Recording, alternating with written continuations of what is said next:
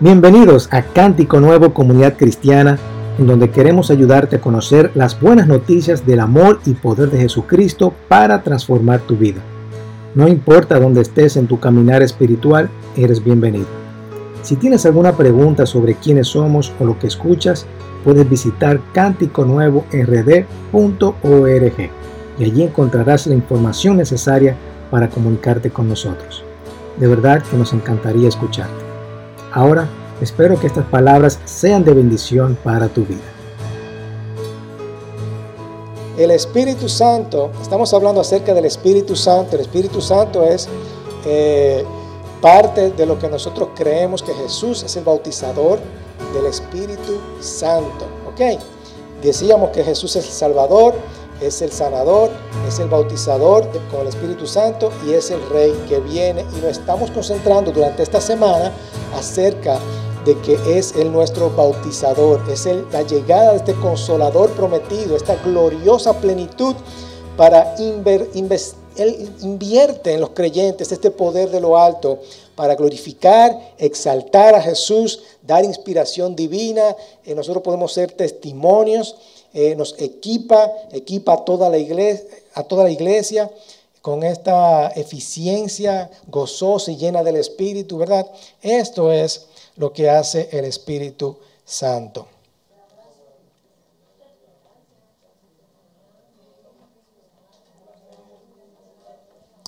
Hemos estado hablando acerca del Espíritu Santo. El Espíritu Santo, eh, como ustedes saben, hemos estado hablando eh, o decidimos que para este año, como eh, la celebración de los 100 años de la Iglesia Cuadrangular, vamos a estar cubriendo eh, los cuatro puntos que caracterizan a la Iglesia, que es Jesús el Salvador, Jesús es el sanador, Jesús el bautizador y es el Rey que viene, ¿verdad?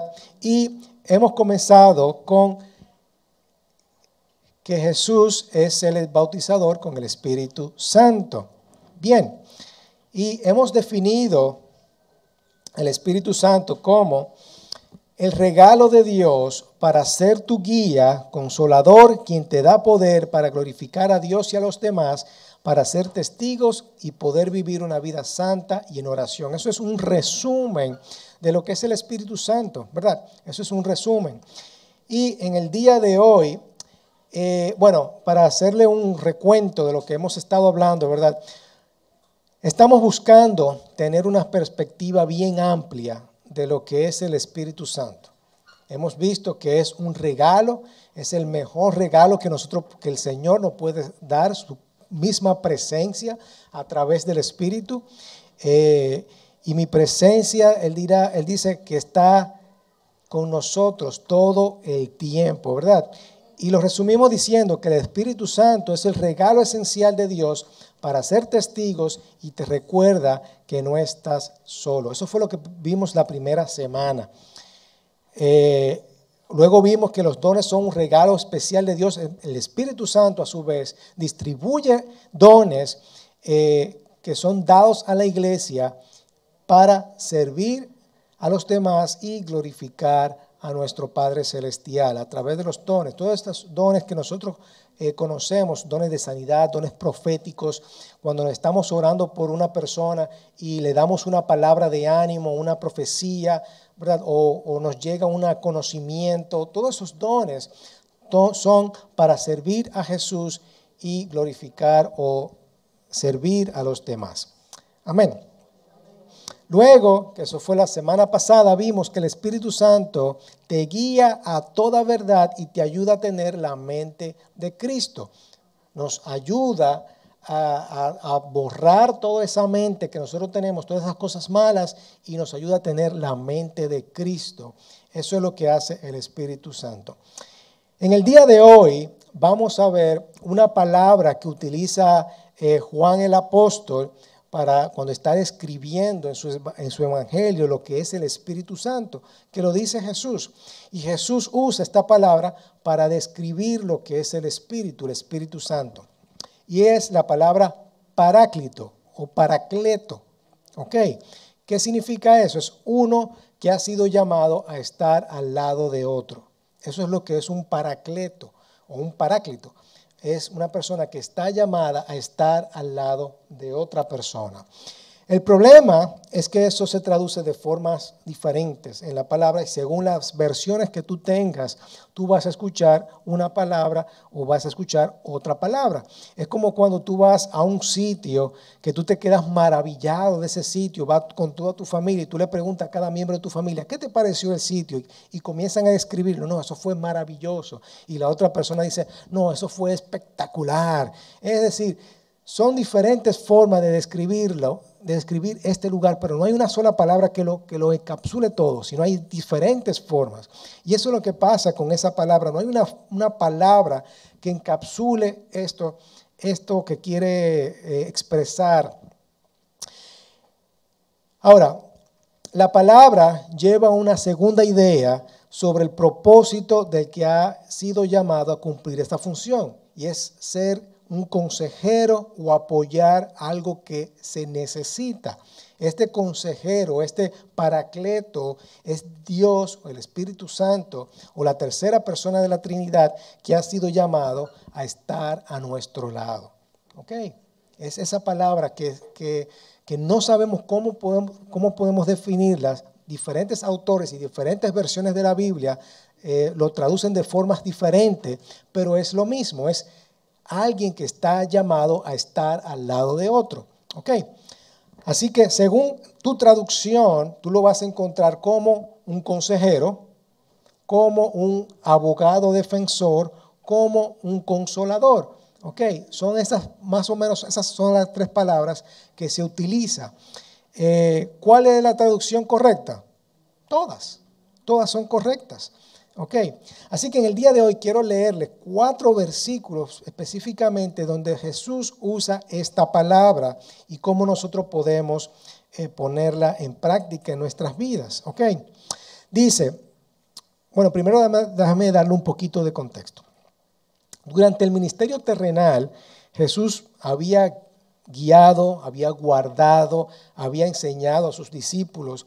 Pero ahora, en estos versículos, últimos versículos, en Juan 14 al 16 específicamente, ya Él está preparando para dejarlos, ¿verdad? Está preparando su mundo, como decimos nosotros. Está preparando su mundo ya para irse a estar con el Padre. Él viene, su muerte se acerca y Él le promete que el Espíritu de Dios vendría a estar con sus discípulos y habitaría en ellos. Eso es lo que hemos aprendido, ¿verdad? Que el Espíritu Santo eh, va a estar con nosotros, tomando el lugar de la presencia física del mismo Maestro, es como una sustitución. Vamos a aclarar eso en un momentico. Y Jesús lo llamó al Espíritu como otro consolador, otro consejero, otro abogado. ¿Ok? Así que el Espíritu de Dios no es diferente al Hijo de Dios en esencia, porque ambos son Dios. ¿Verdad? Lo que dijo Gerson ahorita, ambos son Dios. Durante la época del Antiguo Testamento, el Espíritu de Dios venía sobre la persona y luego se apartaba. Lo podemos ver eh, que el Espíritu de Dios se apartó de Saúl, como eh, describe en 1 Samuel 16. Y David también dijo, al confesar su pecado, pidió que el Espíritu no fuera quitado de él. Eso es lo que pasaba en, el Antiguo Testamento. El Espíritu de Dios venía por momento para eh, exhortar al pueblo, para dar una palabra profética, pero el Espíritu se iba de esa persona. Pero cuando el Espíritu de Dios fue dado en Pentecostés, como vimos el primer día, llegó al pueblo de Dios para permanecer sobre ellos. ¿Ok? Vino para permanecer sobre ellos y para siempre. Nosotros podemos contristar al Espíritu Santo, podemos ofenderlo, pero el Espíritu de Dios siempre va a estar con nosotros. Él nunca nos va a dejar. ¿Ok?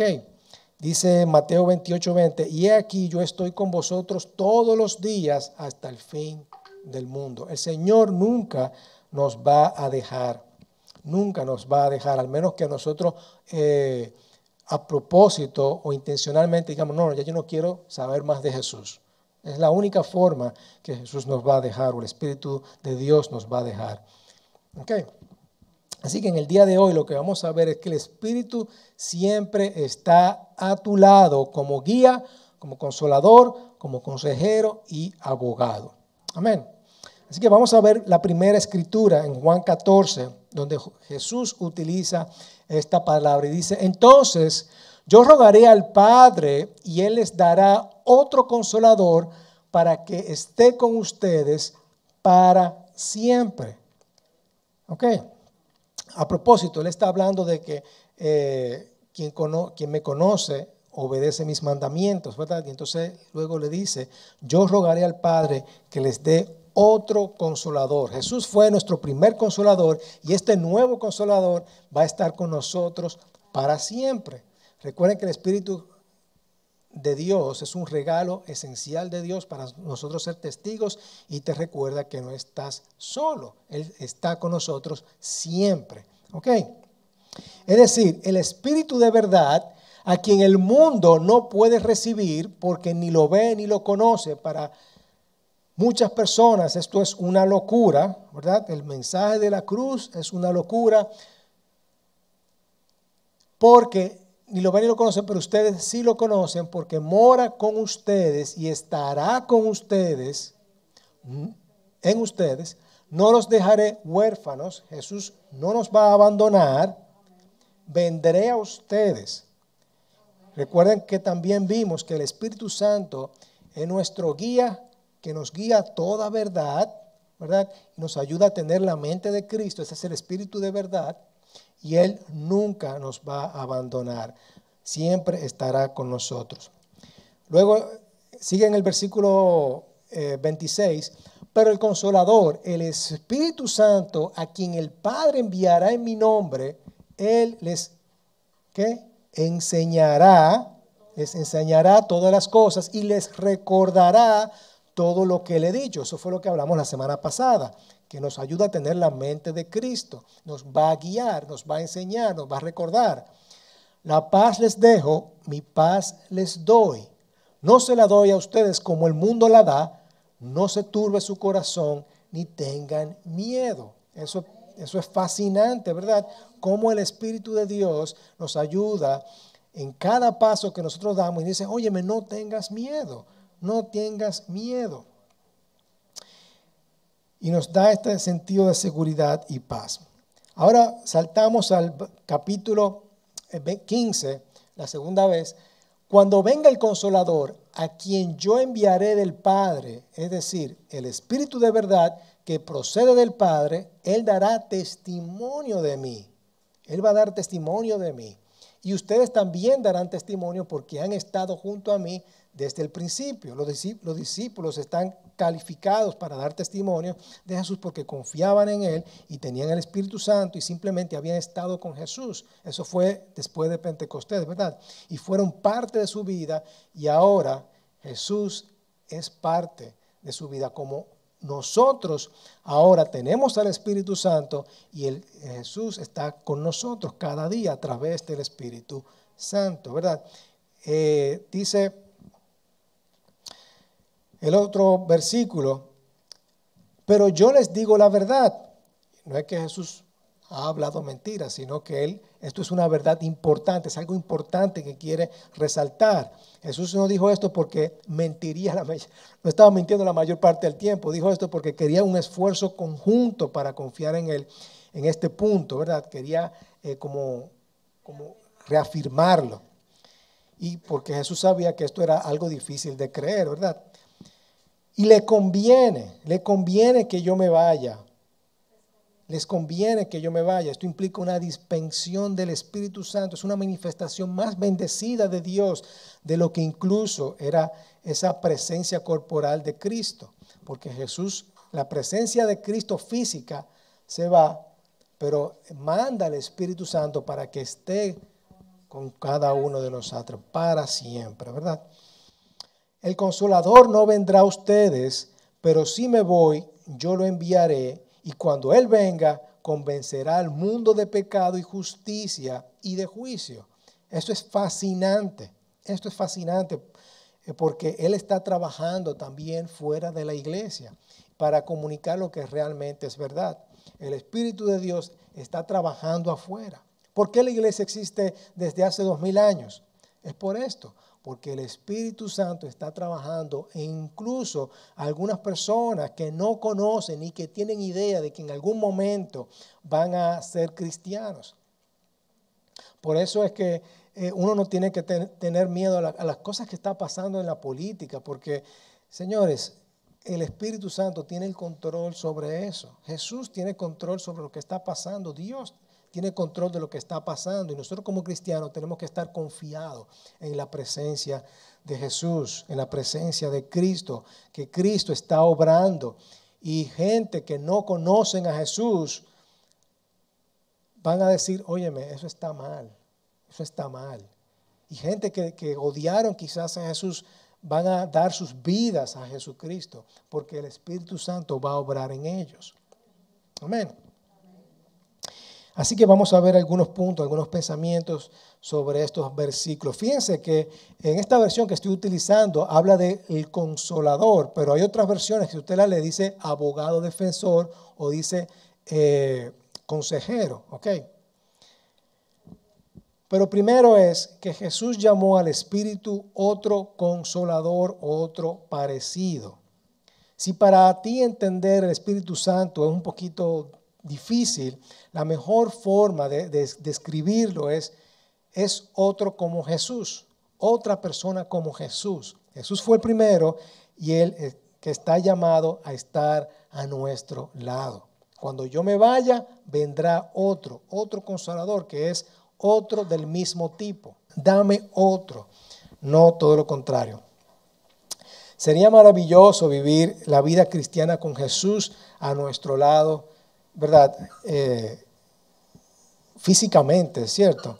Pero Jesús prometió que el Espíritu Santo cumpliría justamente eso. Queremos que Jesús esté a nuestro lado, como verlo y tocarlo y abrazarlo. Pero de eso se trata el Espíritu Santo. El Espíritu Santo es la persona que está sustituyendo a Jesús. Y recuerden que vimos la semana pasada, o hace dos semanas, que la, que la Trinidad se comunica. Hay una comunicación constante entre el Padre, el Hijo y el Espíritu Santo. Son tres en uno.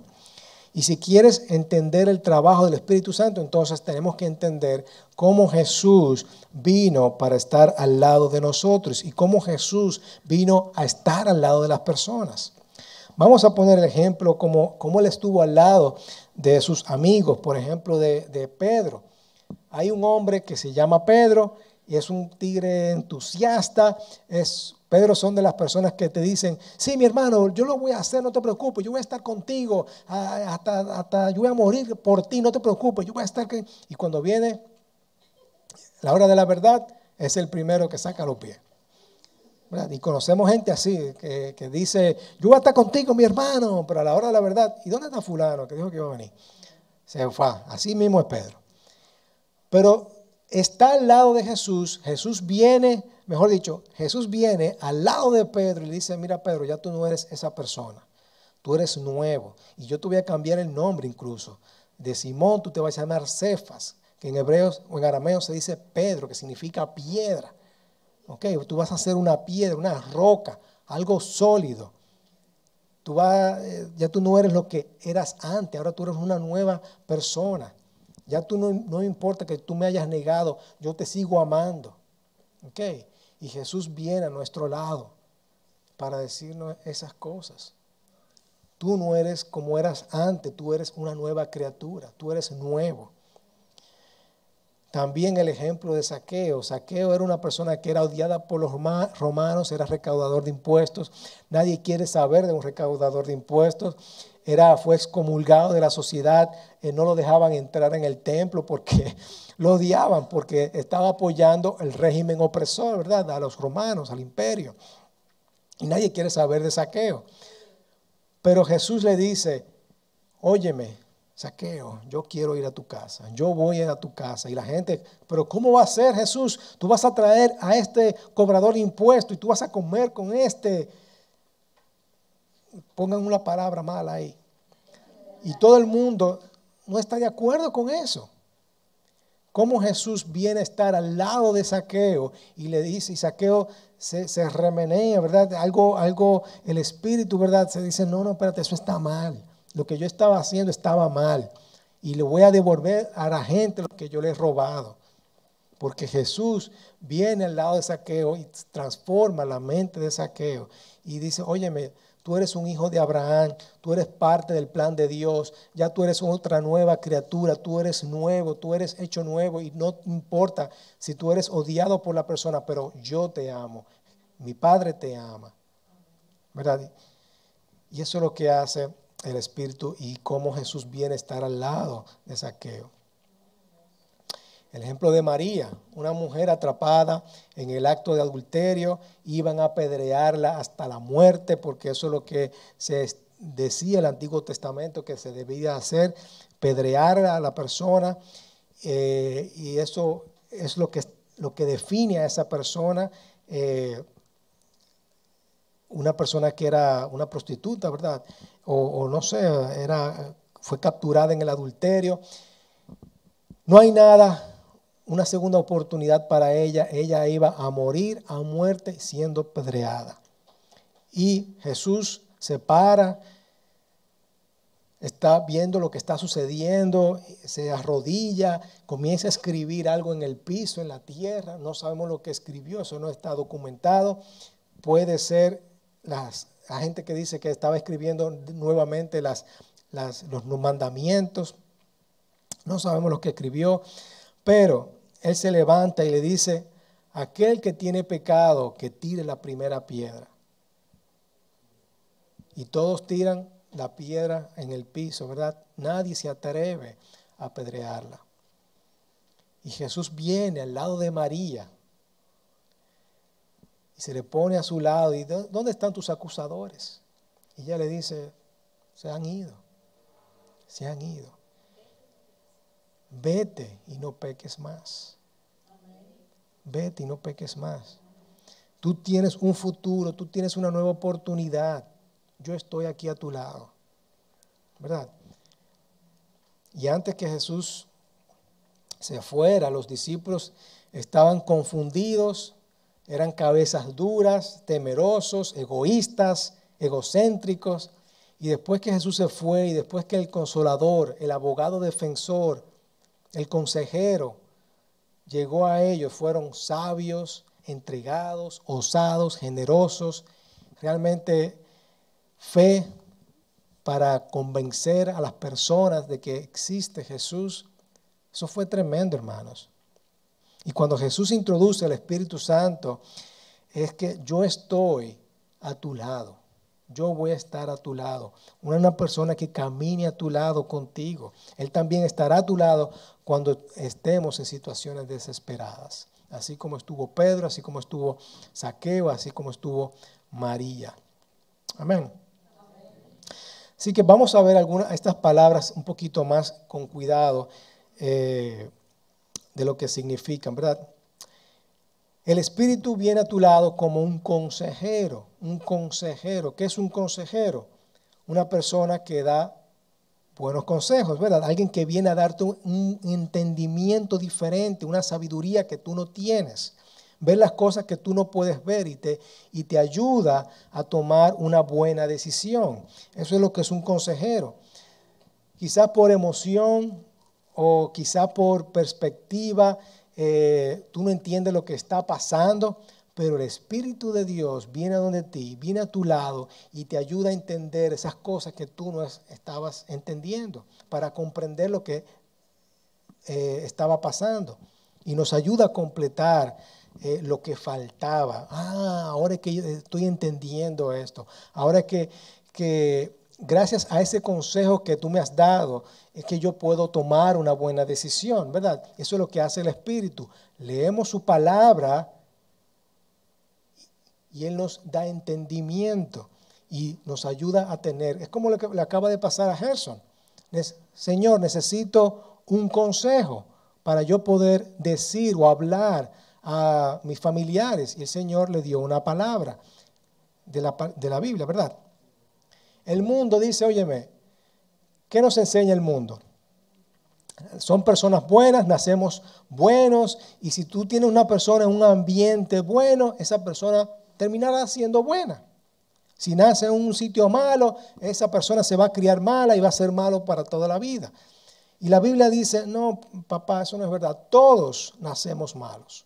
Todos somos malos y por eso necesitamos un Salvador en nuestras vidas. Hemos sido quebrados por el pecado, somos malos y necesitamos una persona que nos salve, un consejero que vaya a nuestro lado, alguien que nos restaure, que quite lo quebrantado, el trauma, lo negativo, las cosas que no se pueden perdonar, lo adictivo, y comienza a sanarlo, a restaurarlo, a hacerlo todo nuevo. Eso es lo que hace eh, Dios Jesús en nuestras vidas, ¿verdad? Y ese es nuestro consejero. Amén. También el Espíritu viene como un abogado defensor. ¿Alguien ha recibido aquí una, un documento legal? Hemos visto un documento legal. El otro día me llegó un documento legal y yo lo leí y yo no entendí ni pipa. ¿Verdad? No entendí nada. Y es español, pero no entendí nada. Y había que mandarlo a un abogado para que el abogado me dice, no, eso es lo que quiere decir esto. ah, ok. Todo eso, ¿verdad? Toda esa palabrería para decirme algo. Eso es lo que hace un documento legal. Eso es lo que hace un abogado. Una persona más sabia que tú en esa área que te indica eh, o te enseña algo. Y eso es lo que hace el abogado. Alguien que sepa cosas que tú no sabes. Alguien que te defiende una persona que te defiende, alguien que te representa, que te define, que, te, que habla por ti. Cuando tú vas a la corte, no, esa persona habla por mí. Eso es lo que hace el Espíritu Santo en nuestras vidas. Es una persona que te dice a ti, hey, mira, tú recuerda que tú eres mi hijo. Recuerda que yo te amo. Recuerda que ya tus pecados son perdonados. Okay, no te sientas mal por eso. Recuerda que yo, yo soy tu defensor. Es esa persona que te dice, te recuerda y te defiende que tú no tienes que vivir en ese pecado. Mira, ya eso no, eso no, ese no eres tú. Así que esa forma de pensar, no, no, ya no. Esa forma como tú estás pensando, no, así no. Ya tú eres una nueva criatura. Y recuerda que el Espíritu testifica y da siempre gloria a Dios. No, ¿Te recuerda lo que Jesús hizo en la cruz? Hey, ese no eres tú. Cometiste un error, pero recuerda que ese no eres tú. Ya ahora tú eres una nueva criatura, una nueva criatura, tú eres nuevo, tú eres amado, tú eres apreciado, tú tienes una relación con Dios, no tiene nada que ver con tu comportamiento. Todo está basado en la cruz y la resurrección. Ese no eres tú, tú eres nuevo. Recuerda quién eres nos defiende de la vergüenza, de las acusaciones, ¿verdad? Es como un padre que defiende a su hijo. Es como un, eh, guardaespaldas defiende a su amo, ¿verdad? Ese es el Espíritu Santo en nosotros. Nosotros tenemos una persona que va a nuestro lado y defiende de, todas las acusaciones del enemigo y te recuerda quién eres. Amén. Y por último, el Espíritu viene a tu lado como un consolador. Es una persona que nos da consuelo, viene del latín confortati, ¿verdad? que significa fortalecer, una persona que nos fortalece. Cuando vamos a dar un pésame, estamos dando consuelo a esa persona. ¿Por qué? Porque estamos fortaleciendo, porque esa persona está caída, ¿verdad? Por, eh, por, su pérdida. Y le estamos dando consuelo, le estamos dando fortaleza. Estamos a su lado dando fortaleza. Y hay una batalla que tengamos, eh, cualquier batalla que nosotros tengamos que enfrentar, esa persona está a nuestro lado. El Espíritu Santo está a nuestro lado. Hay veces que nosotros tenemos mucho miedo, ¿verdad? Hay miedo de todo tipo. Miedo de, de, morir, miedo de estar solo, miedo de enfrentar ciertas cosas, miedo a un nuevo trabajo, pero el Espíritu Santo nos da fuerza, nos da fuerza y nos da consuelo y por eso disipa ese miedo. Eh, a mí viene a la mente eh, cuando yo era, estaba en el colegio, eh, yo era el más chiquito de la clase, el más bajito. todos mis amigos son grandulones, así como Carlos, así como Pedro, ¿verdad? Son gente bien alta, bien grandulona. Y había el más alto de todos, que era, además de grandulón, era, era bien obesito, ¿verdad? Fortachón. Y cada vez que yo estaba, yo estaba al lado de ese, de ese, todo el mundo podía decir lo que sea de mí y yo me sentía seguro con ese tipo, ¿verdad? Y ese es así mismo, uno se siente con el Espíritu Santo. Es esa persona que está a tu lado, que no importa cómo, qué tan bajito tú te sientas, qué tan menospreciado, pero Él siempre está ahí. Ese grandulón que está defendiéndote, eh, que te da confianza, no basado en tus habilidades, pero por la persona que camina a tu lado. Amén. Al final de este libro, Juan del libro de Juan, Jesús ya se le aparece a los discípulos, ya eso fue después cuando él resucitó y le dice, le dijo otra vez, paz a ustedes, como el Padre me ha enviado, así también yo los envío. Después de decir esto, sopló, sopló sobre ellos y le dijo, reciban el Espíritu Santo, reciban al Espíritu Santo como el Padre me ha enviado a mí, así yo los envío a ustedes. El trabajo de la tierra ya mío ha terminado, dice Jesús, el trabajo, pero el trabajo continúa para ustedes. Y quizás esto suene muy grande, ¿verdad? Y muy eh, retador. Pero el Espíritu Santo está con cada uno de nosotros. No tenemos que tener miedo porque Él es nuestro consolador, nuestro consejero, nuestro abogado. Amén.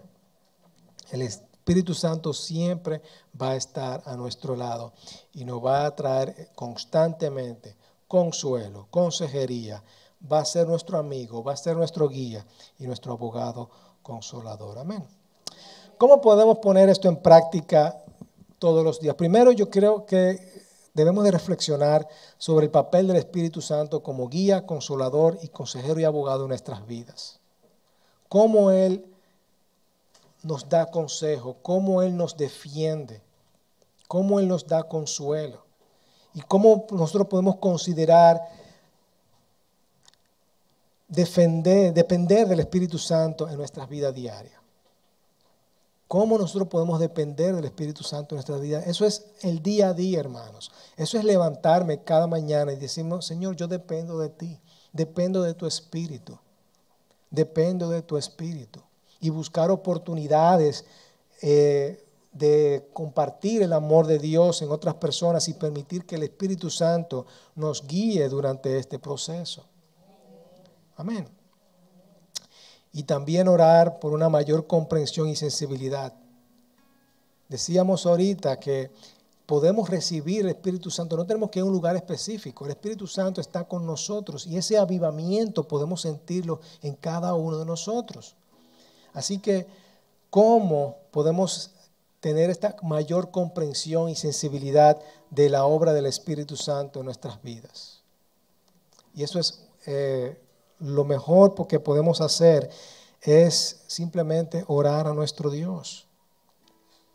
Si necesitamos el Espíritu Santo, que lo pidan. Pidan, dijo Jesús, ¿verdad? Tener el Espíritu Santo como nuestro paracleto o paráclito es tener a Dios mismo habitando en nosotros como creyentes. Amén. El Espíritu Santo nos enseña la palabra de Dios y nos conduce a toda verdad. Él nos recuerda de lo que Jesús nos ha enseñado, de modo que podamos depender de su palabra en los tiempos difíciles. El Espíritu obra, obra en nosotros para darnos su paz, su amor, su gozo. Él consuela nuestros corazones y mentes en un mundo atribulado. El poder de este paracleto o paráclito habitando en nosotros nos da la capacidad de andar en el Espíritu y no satisfacer los deseos de la carne.